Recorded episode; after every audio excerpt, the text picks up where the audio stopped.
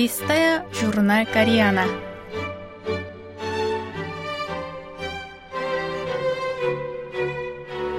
Дорогие радиослушатели, в эфире «Листая журнал Кориана». В этой передаче вы можете послушать самые интересные публикации журнала Кориана, который издается Корейским фондом. У микрофона Аня.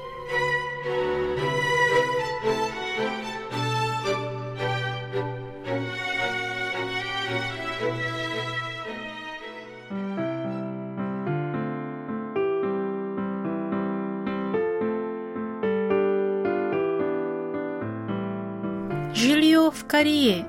Мечты и реальность. Главная тема номер два. Типовые жилые высотки. Обитель среднего класса. Часть первая.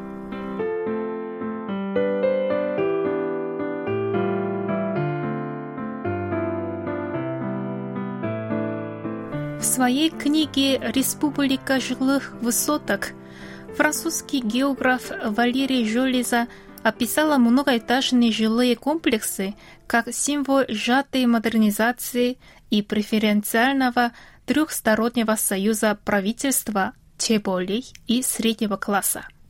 Эти одинаковые строения подвергались критике из-за своего однообразного вида, но в то же время квартиры были для многих объектом желания.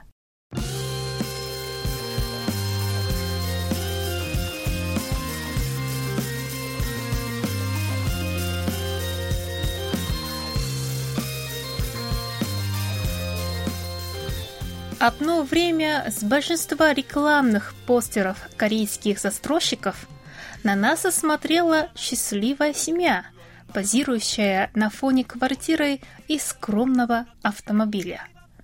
Кем были эти улыбающиеся люди, демонстрирующие материальный достаток, который принес быстрый рост экономики? Чтобы ответить на этот вопрос, нужно отправиться в прошлое, в Сеул, середины и второй половине 1970-х годов, а точнее в Кангнам, предместье к югу от реки Ханган. Быстрое развитие превратило эти бывшие сельхозугодья в современный район с крупными жилыми комплексами ЖК, в которых здания стояли по принципу решетки. Эти дома заселялись представителями нового сословия – белыми воротничками, которые родились в 1940-х годах, примерно во время освобождения. В детстве они испытали на себе жестокость Корейской войны, в 1960-х годах окончили университеты, а в 1970-х стали исполнителями индустриализации. Большинство из них приехало в столицу из провинции – они имели стабильную работу, завели семьи и как раз забирались купить первое жилье. Жилищная политика правительства предоставила им идеальную возможность поселиться в современной квартире в новостройке в новом районе. С наступлением 1980-х этих людей стали называть средний класс. Система ограничения цен на квартиры в новых домах, которую правительство впервые ввело в 1977 году, была принята, чтобы массово предоставить доступные квартиры и тем самым повысить низкий уровень обеспеченности жильем. Эта система сыграла очень важную роль в том, что переезд в Кангнам позволил людям подняться до среднего класса.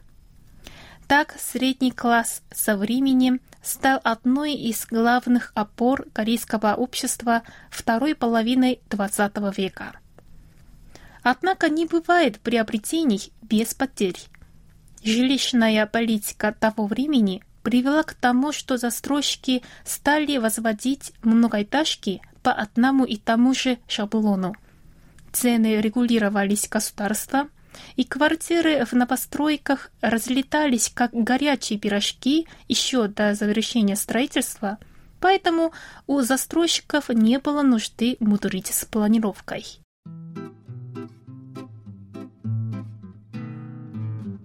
Переселение в современные квартиры привело к изменениям в привычном образе жизни. Корейцы традиционно вели свою жизнедеятельность на полу, который был теплым благодаря ундолю.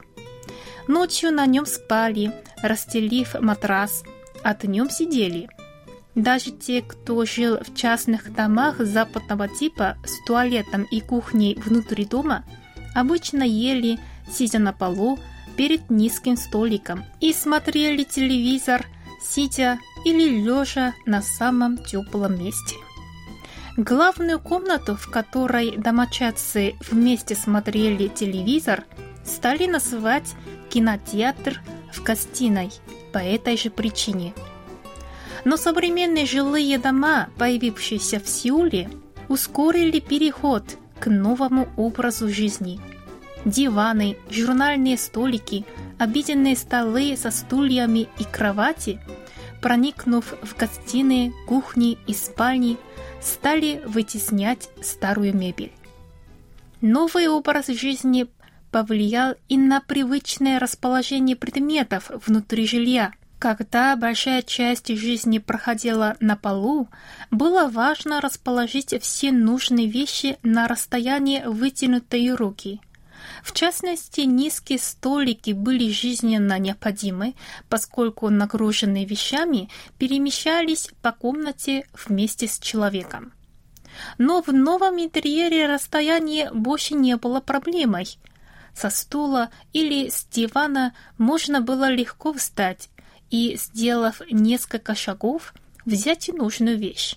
Поэтому стало важнее видеть, что где лежит нежели держать все под рукой, и жильцы новых квартир стали больше задумываться над тем, как расставить вещи, чтобы их лучше видеть.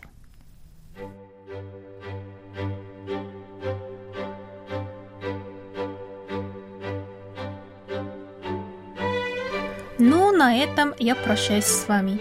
Желаю вам хорошего настроения и до следующей встречи.